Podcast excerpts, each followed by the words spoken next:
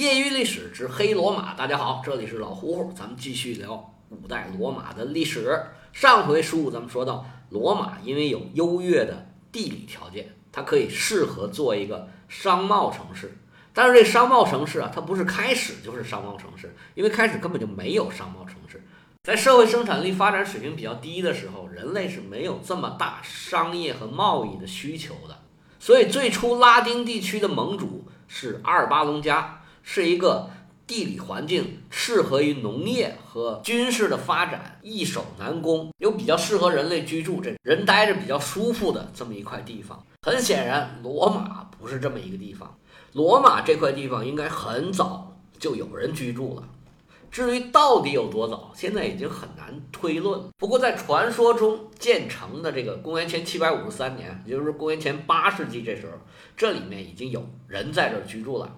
不过，作为商贸城市的罗马，在崛起之前，这里面住的人应该是很少的，因为当地的生产能力没有那么高，它种不了这么多粮食，养活不了这么多人，所以开始这里就是一个普普通通的地广人稀的乡村地区。而随着这个地区的逐渐发展，罗马的商贸能力逐渐展现出来，而这地方呢，就逐渐吸引了越来越多的人。应该是没有过了多久，这个外地人。就已经人数比本地人要多了。随着这地方不断发展，这生意越做越大，接下来的肯定是一个无序发展，非常乱。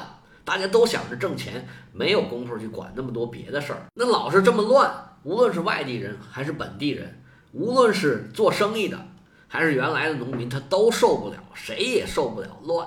那么这块土地上就产生了强烈的需要管理、需要治安的这么一种需求。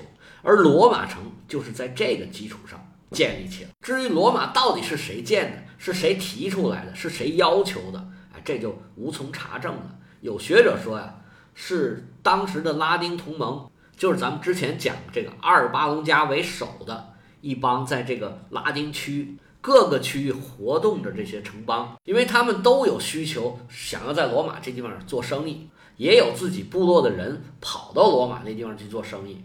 大家为了各自的利益吧，于是就商量说：“哎，要不咱们在这儿建个城吧，省着这地方这么乱，那货物啊进进出出的，三天两头被劫。这地方还经常打架，各城邦之间发生纠纷，得有人管一管了。”于是，在各方势力的共同妥协安排之下，这儿建了一个城。这是一种说法，也有可能就是当地的人。根据当时的实际情况，觉得这里如果有一个城邦，如果有一个政权，这就是更好的，能够更好的发展，对大家都有好处。于是就建了这么一个罗马城。现在史学界一般都认为罗马是一个建立出来的城市，而不是一个逐渐形成的城市。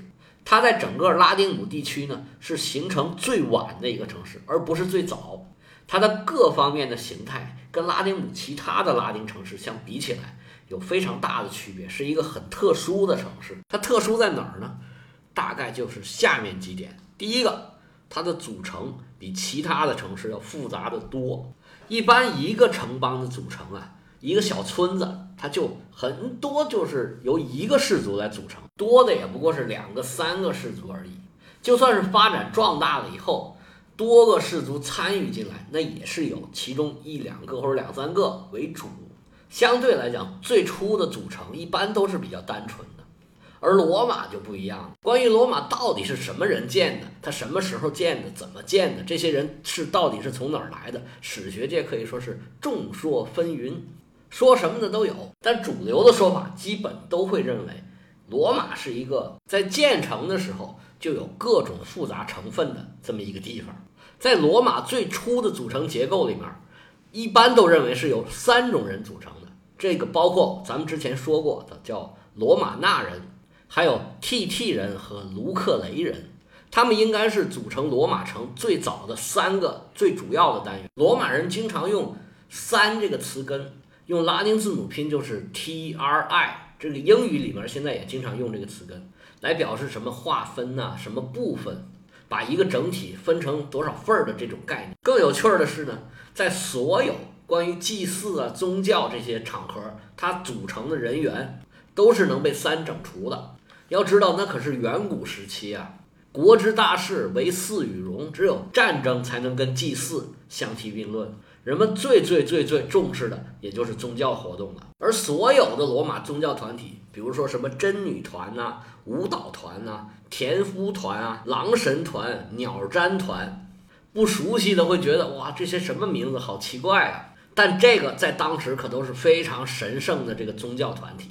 至于他们具体干什么，后面讲到宗教的时候，哎，我会详细的给大家介绍这几个宗教团体。这个真女团之前咱们讲过一点儿，就是伺候灶王奶奶的，其他的还有很多很多种，我们回头再说。这些宗教活动的组成是由三部分组成，这也说明最开始组成的主要是这三部分。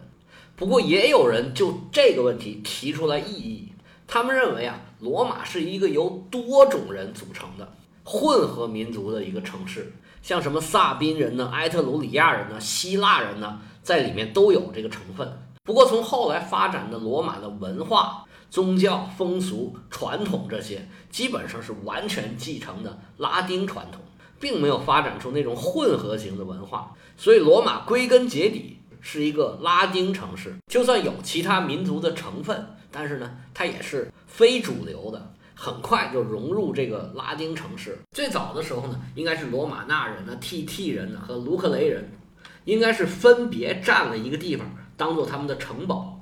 随后他们逐渐发展起来，然后联合起来，也可能跟外在的一些力量联合起来，把罗马建起来。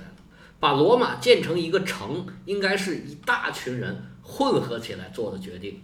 就像那句话说的，罗马不是一天建成的，它是一天决定建，但是呢，发展了很久以后才建成了最后的罗马，或者说这个罗马是一天一天长大了。罗马这个特点呢，就决定它从开始就是一个有多方面平衡力量的这么一个城市。因为刚刚开始建的时候，就没有哪一股势力它有绝对的话语权，那它制定的规则呢，就是向各个方向都要平衡。而且呢，做生意它也讲究这个，这就突出了罗马的第二个特点，它不是一个农业城市。咱们之前说过啊，拉丁姆是一个农业地区，所有的拉丁人都有双重身份，就是又是农民，他又是战士。但是罗马人呢，又多了一重身份，他除了这两个之外呢，他还是商人。但是跟迦太基人和雅典人建立的那些殖民地又不太一样。罗马人除了是商人之外，他还主要还更是农民。罗马人在骨子里是比较保守稳重的，他们没有像希腊人那样说走就走，说不回来就不回来。往后的种种事端，咱们都看得出来，罗马人是很眷恋他们这块土地的。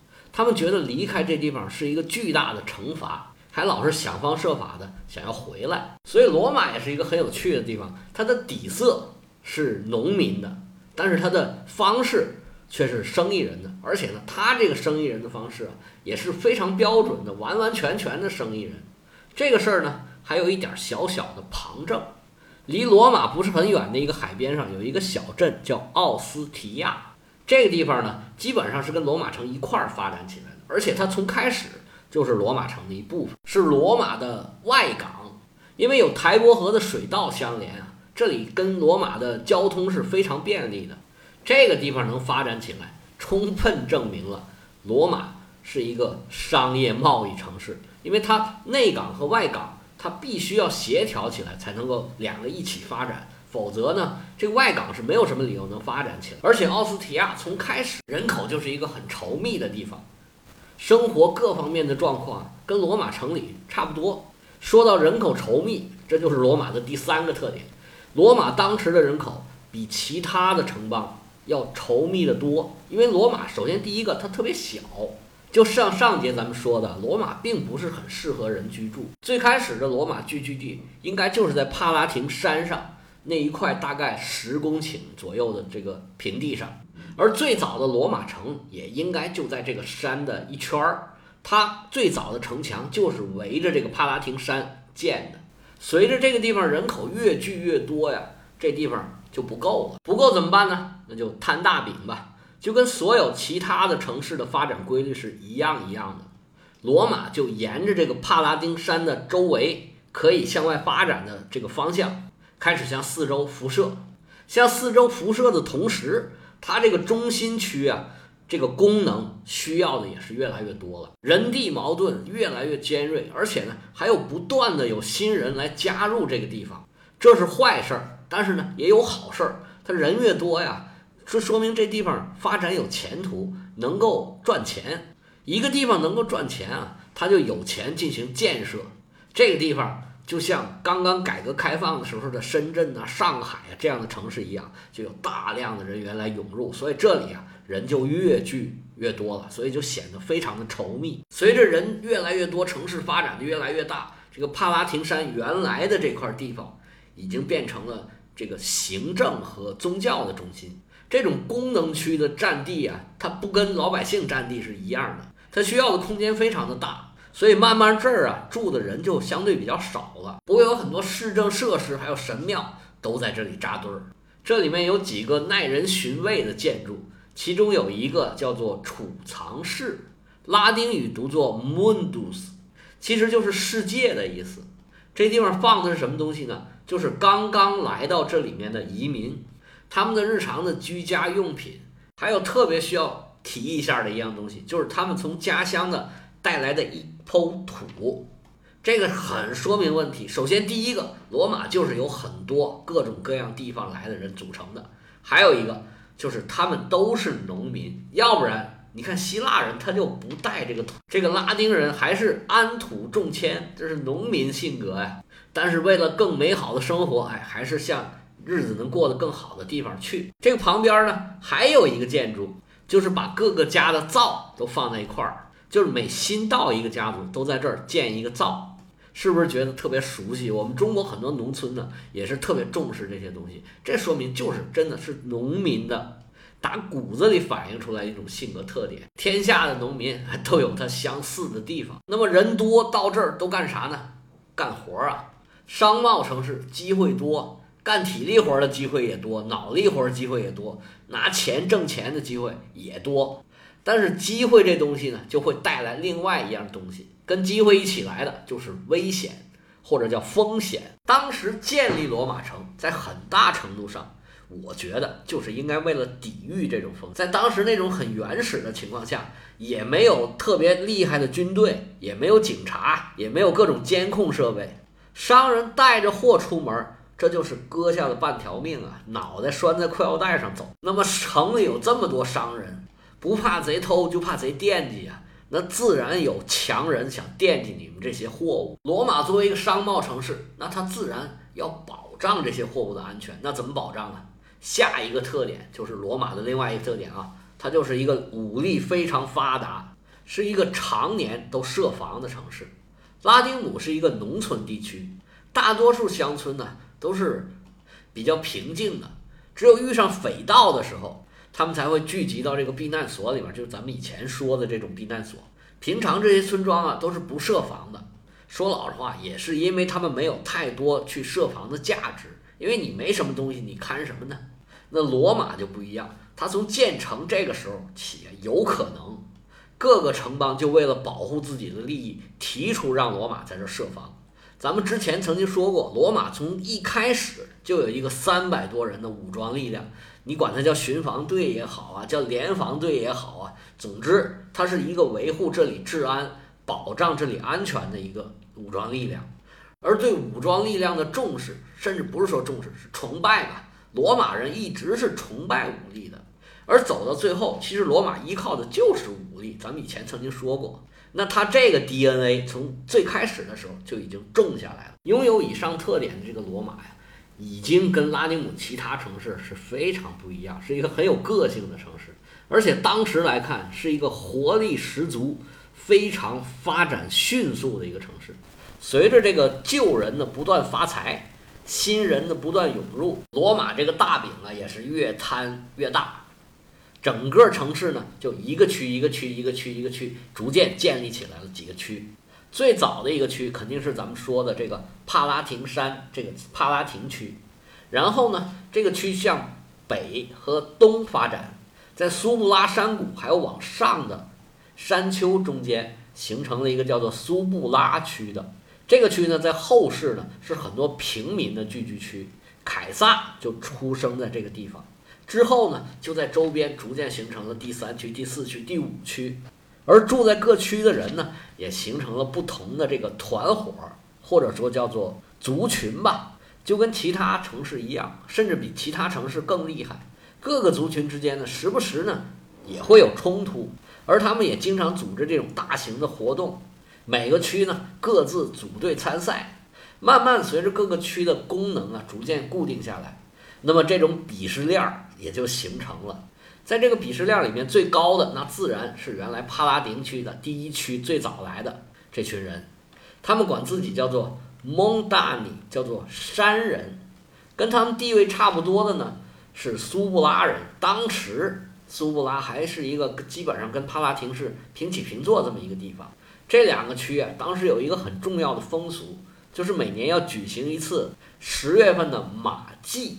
这不是说相声那个马季唐杰忠那个马季，是祭奠马的一个节日。就是他们这两个区的人呢，派人去抢一个马头，谁抢着了，哎，这马头就钉在他们那个神庙上。这是一个很重要的荣誉，可以看得出来，当时这两个区是平等的。